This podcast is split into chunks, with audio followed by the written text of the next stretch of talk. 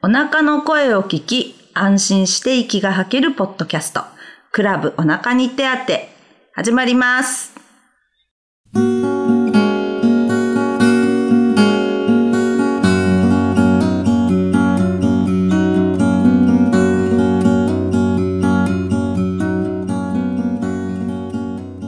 はい、始まりました。はい。はい、はいよろしくお願いします。よろしくお願いします。今回も3人でお送りしていきたいと思います。ガラス作家の島崎美香子と、はい。ウェブデザイナーの高木剛と、都市療法家の佐藤克美です。よろしくお願いしまはい、す。よろしくお願いします。はい。新しいシーズンが始まったということで、新シーズンですね。はい、うんなんつ、なんて言ったっけ？なんて言ったっけ？お腹の声を聞き、安心して息が吐けるポッドキャスト。うん、うん。まあ、お腹の声。自律神経の発するメッセージを聞いて、うん、なんかね、安心して息が吐ける。呼吸ですね。私たちが大事にしている呼吸を、心地よく息が吐けるような暮らしを送っていただけたら嬉しいかなっていうようなポッドキャストをやっています。はい、はい。はい。呼吸ね、うん。呼吸が浅いっていう話とかね、そうね。しましたね。前回ね。うんうんあと、子供とか特にお腹にうん自律神経、うん。うん。お腹が大事？ってお腹中心なんだよね。子供は特にね。そうそううんお腹をよくうん。かん感じてあげようという。うん。そういう話をしましたね。うん。この、この回から聞いていただいた方は、また前回の分とかもそう。聞いていただくとはい。いいですね。そうですね。でも、あとは、その、私の個人的な話としてはう、んうん。とにかくハグが好きだから、子供、ね子供ととにかくハグしましょうみたいな。うんもハグがね。う、うん。もう、ことあるごとにハグすると、あの、うんそれで、あの、いいですよっていう、あの、お墨付きをいただきましたので、ですね勝美先生に。はい。はい。おすすめですね。私たちさ、うん。私たちって私から言うのはちょっとおこがましいんですけど、デザイン科じゃないですか。なんでおこがましいんですか？もうなんかこの辺から「お前が言うな」っていうなんで？聞こえそうで怖いんですけど、いやいや、しっかりデザイン科卒ですよ。う うん、だなんかね今になまあデザイン科っていうところを私たち卒業して、はい私はもう治療科っていう風ななりわいをやってるんだけど、はい。なんか今の方がねデザインって言葉が面白いなと思うんだよね。でなんか私はその、まあ、例えばさえーっとなんだろう。自律神経を整えるとかね。うん。整えるっていう言い方をするんだけど、うん。なんか整えるってまあデザインするっていうのはちょっとになんか近いのかうん。どっか重なってる部分があるのかななんて思ったりもするんだけど、うん。はい。うんで、ね、こうして今現在、まあ同じ学校出たんだけど、今現在アーティスト、デザイナーさんとして活躍してるお二人と、うん。治療家、セラピストとして、まあ、なりわいをしてる私が、うんポッドキャストでうん。お腹について話してるわけですよ。はいうんうん。でもなんかね、これも別に違和感がないしね。うん。うん、面白いなと思ってやってるんだけど、お二人どうですか、まあ最初ちょっとね、専門分野じゃないような話。まあどちらか、まあテーマはセラピスト寄りじゃない？どちらかというと。うんうん。ね。だから、ちょっと専門分野じゃないところの知識も入ってくるから、うん。不安とかももしかしたらあったかもしれないんだけど、うんうんどうですか？うん。いや、なんか、うん。僕とかは、うん。あの、全然違和感がないんだよね。うんあの、なんていうか、なんだろう。だからこれもなんか一回、あの、シーズン1の時のどっかの回で喋ったような気がするけど、うん。あのーなんていうかこう、今のこの、ここでこう喋ってるところとか、あとまあ、勝美さんがその治療をしてるとかっていうような感じの話っていうのが、うん。実際僕が今デザインをして仕事でやってるとかっていうのにすごい生きてるところがある。うー。うんんうん。なんかその、なんて言うんだろう。あのー、だから多分前に話した時のは、えっ、と、単純に、うんと、なんかこう、色を変えてくれみたいな感じの修正依頼みたいなうんデザインでね、うん。あの、やったのに対して、うんここちょっと気に入らないから変えてとかっていうような感じのものっていうのも、うん。あの、なんかそこの色を変えればいいっていうだけじゃなくて、うん。えっ、と、その、要は、なんでそれが嫌いなのかとかっていうこととか、うん。なんか他のところを変えたら、実はその色でも良かったよとかっていうような感じで、うんあの、他が影響してくるとかっていうような感じのことがあるなっていうのが分かった。うん。要はだから、クライアントさんがうん。しっくりこないってことでしょ？いや、心地よい、よく収まってないうん。くて、で、うん。きっとそのクライアントさんは色だな、色なんじゃないかなってうん。思うんだけど、それをデザイナーとして、うん。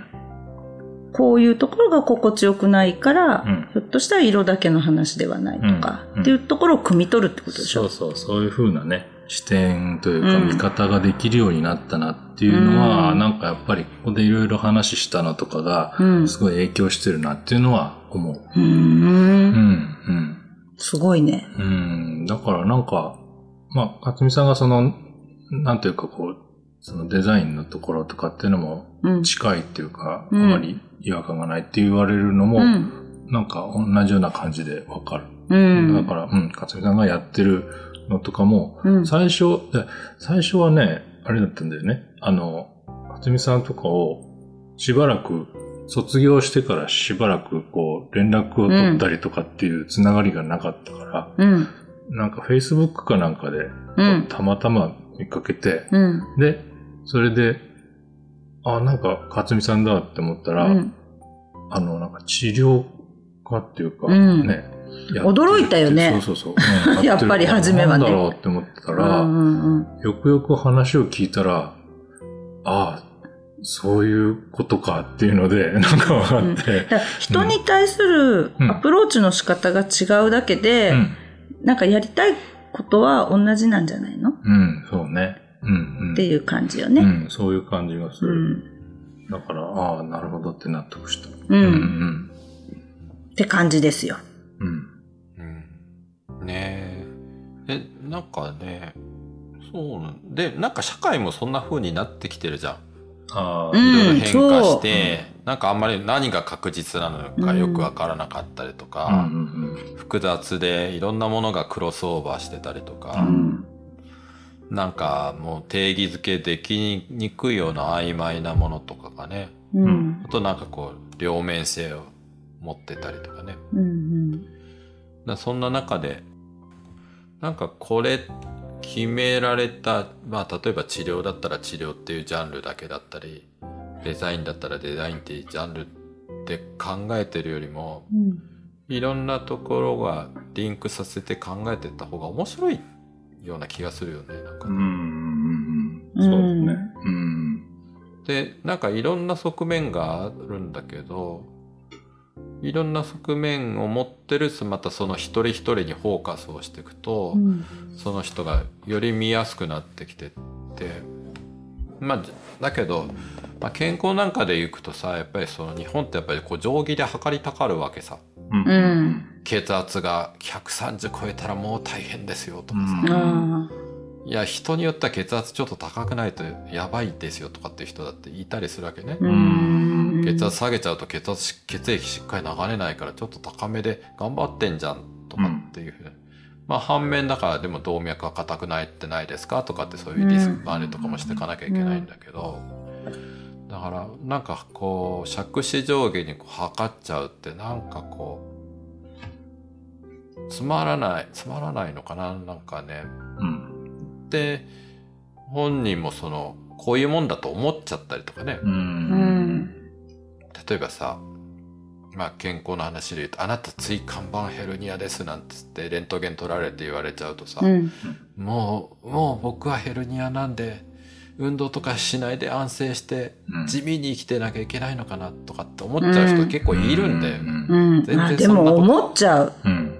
やっぱりその、専門の人に言われたら、言われたらね。知識がない分、うん思っちゃうん責任重いよね。だかう。ら、思っちゃう。うん。うん。だけど海外とかの腰痛のエビデンスでいくと、うんまあ、画像ヘルニアとかに関して言うとうん。その画像で見て椎間板っていうのが分かる椎間板ヘうルニアん。わかります。なんとなく、うんなんとぴょこっと飛び出してても、うん症状が出てない人が8割ぐらいはいるのね。うーん。ことは椎間板が飛び出してるから必ずそれが原因で痛みを出してるとは限りませんよってういうのん。がまずあったりとか、うんそもそ。も腰痛で一番効果が高いのは運動療法ですよっていうエビデンスがあったりするのね。うーん。うん、でまあその選択をしていくっていうようなことを、まあ、このシーズン2ではね、うん。なんか別に強強要もしないし、うん。こうしろとかって答えを言うわけではないんだけど、私たち3人がなんかこう暮らしで感じた瞬間を話したりとかね、うん。うん。あ今日こんなまあ美香子さん風に言えば今日のキラキラみたいな話をするとかね、う。うんん。の中で3人で話すからこそ3人の視点でなんかいろんな視点から話した時に聞いてくれるリスナーさんがうん。そのスマホだかパソコンだかわかんないけどその向こうでうん「おおなるほど」とかねうん。「おなんか高木くんの言うことわかるな」とか思って、その先でなんかうなずいてなんか独り言でも喋ってくれると嬉しいかな。う。うんん。で喋るってさ、うんまあ私たちも喋ってんだけど、うん。喋るってまずね息を吐くことなのね。うん。へえ。えーって。えいやだって息吸いな息吸いながら喋ってみて。あ、そういうこと？うんあ、もうそういう、そういう、ちょ、直接的な。あ、ああ。あもうそういうなんかもう、うんぶ物理的なことね。話すとは呼吸。だからあんまり話さないでずっといたら、あの、息が苦しい、その、なんていうの？うん精神状態になるとか、そういう話かと思ったの。でそういう話だよ。そうでしょ？ほら。だそういう、そういうところを、汲み取ってくれると嬉しいなって話ね。リスナーさんがね。ああ、そうよ。ほら。うんだから、それを、例えばさ、息を、喋るって息を吐くことだよね、とかって言って、そのリスナーさんがデバイスの向こうで、うんあ、そうだよね、とかって言ってくれると嬉しい。うん、うん。うんだけど、それを、それは、そこで、まあ、あの、はあの、なんだ、吸いながら喋ってみとかって言っちゃうと、うんちょっとつまんなくなるじゃん。うん。そう、なんか面白いけどがっかりする。がっかりする。ファンタジーじゃないけどさ、なんかこう、話し、話すことは呼吸をすることってなんていうの、うんあの、水の中じゃないと魚が呼吸できませんみたいな、なんかそういうイメージね。うん。うんって。なんかね、だからさ、要は、なんかす、シーズン1で、うん。なんかまあ、とにかく自律神経ってどんなものかなってお腹にちょっとこう、うん。耳を傾けてみようってところから、うん。なんか向こうで私たちの見えないところで何か「ああなるほど」とか息を吐きながら喋ってくれてると嬉しいかな、例えばそれがなんかもう混沌としててうん。誰にも何も話せないような状況でうん。ちょっとメンタルも落ち込んでたんだけど、うん。このポッドキャストクラブお腹に手当を聞いて「あそうなんだ」とかって言ってくれてたらめちゃくちゃ嬉しくない、うん。嬉しい。うん。うん、それがシーズン2なんですよ。それがシーズン2なんですね。かっこいい。そうなるほど。なんですよ。なるほど。まあ、あの、そこまで変わってねえよって、微妙な変化だなって。うんそう。なんとなく私とか高木さんがですよ。はいはい。なんかちょっと分かったかなっていう感じでね。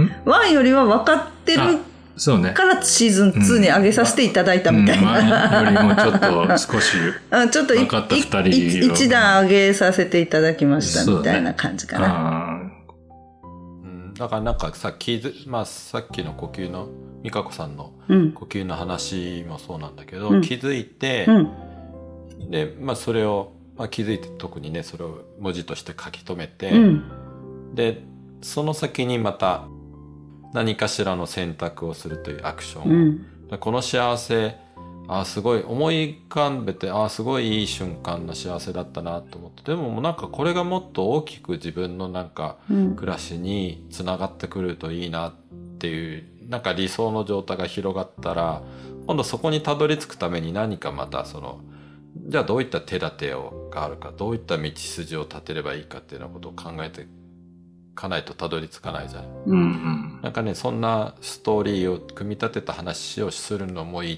よね。うん。うんうんそうですね。まあ、あとうなんか単純なさなんかこうこの本読んでよかったみたいな話でもいいし。さ、うんうんうん。うん。なんかそんななんか高木くんなんかそういうのってもしかしたら得意かもしれないけど。うんうんうん。本いっぱい読むよね。そうね、頑張ってます。読書家ですよねなんかうんうねんなんかそれぞれの個性を生かした、うん。ですなんね。かそのうん。ストーリー立てをした。話をもう丸々一つのエピソードでしてもいいし、まあ、何しろそこからちょっと気づきがありアクションがありっていうようなところまで届けられるといいかなっていうふうなとこを意識してちょっとやっていきたいな。ううん。難しいかもしんないけどねあんまりこう狙いすぎるとさうん。うんなんかそのファンタジスタじゃなくなっちゃうかもしれないしさううんん。でも大丈夫私がそんな狙った話できないからそうだね。狙ってもね。あんまり狙えないんだようん。大丈夫ですじゃあ、じゃあオープニングの時まで 行くという感じで。はいうん。じゃあこんな感じで続けてっていいのかな？そうですね。ねうん。。ですすねうん。またなんかうんいろんなアイデアがあったら私やってやっていきましょうよはいうんそうですね。そうですね楽しみですね。楽しみですねじゃあこれは第2回目うん。どうだったでしょうかね？うん。うんなんか高木くんの冷え冷えの話 もうなんかあの、なんていうの、ドキュメンタリーじゃないけどさ、ねうん高木の冷え冷えが治るまでみたいな、なんか。ちょっと、うん。朝ドラレベルでちょっと。あ そうそうそう。高木くんの冷えはどうなったかなって、こうみんながちょっと気になってくるみたいなね。うんうんうん。ちょっと、うん。皆さんで僕を育ててくださ 本当や。はいうん。じゃあそういう感じでい。いきましょう。はい。じゃあ次は、次回は？うん。次回はね、うん。次回は？次回ねちょっとねうん。ちょっと難しい話になっちゃうかもしれないけど、えー難しい話。なんか最初の方でもちょっと話したんだけどさ、なんか世の中さうん。どうなるかわかんないじゃん、はうん、なんか変化していくしさい。は不確実だ不確実だしさ、い。うん。複雑だしさみたいなうん。なんかこういうのをブーカって言うらしいんだけど、うんうん。ブーカ。B うん V VUCA、うんうん。うん、まああんまこうあんま聞かないでねここ私も最近知った言葉とか、うーん。うんの頭文字を取ってるんですねそ。うなんか、うん。皆さんあの知らない方検索してください。本当だね。はうい。ん、まあそうでなんかねまあ明るいキラキラな話に届けたいのね、うん。届けたいんだけどやっぱり今とにかく苦しそうにしてる人たちがちょっと増えたのでね。両極化してるのかもしれないけどね、うーうんん。こういった時代だからうまい具合にこう立ち回って中にうん自分の居場所自分の表現場所を見つけた人もいるかもしれないし、うん。どこに行っていいのかわからなくって、うん混沌としてさまよってる人たちもいるし、まあ、そんな中でねやっぱり自律神経とか呼吸がとにかく揺らいでるっていうのはね強みになると思うんですよ私。うん、と、はい。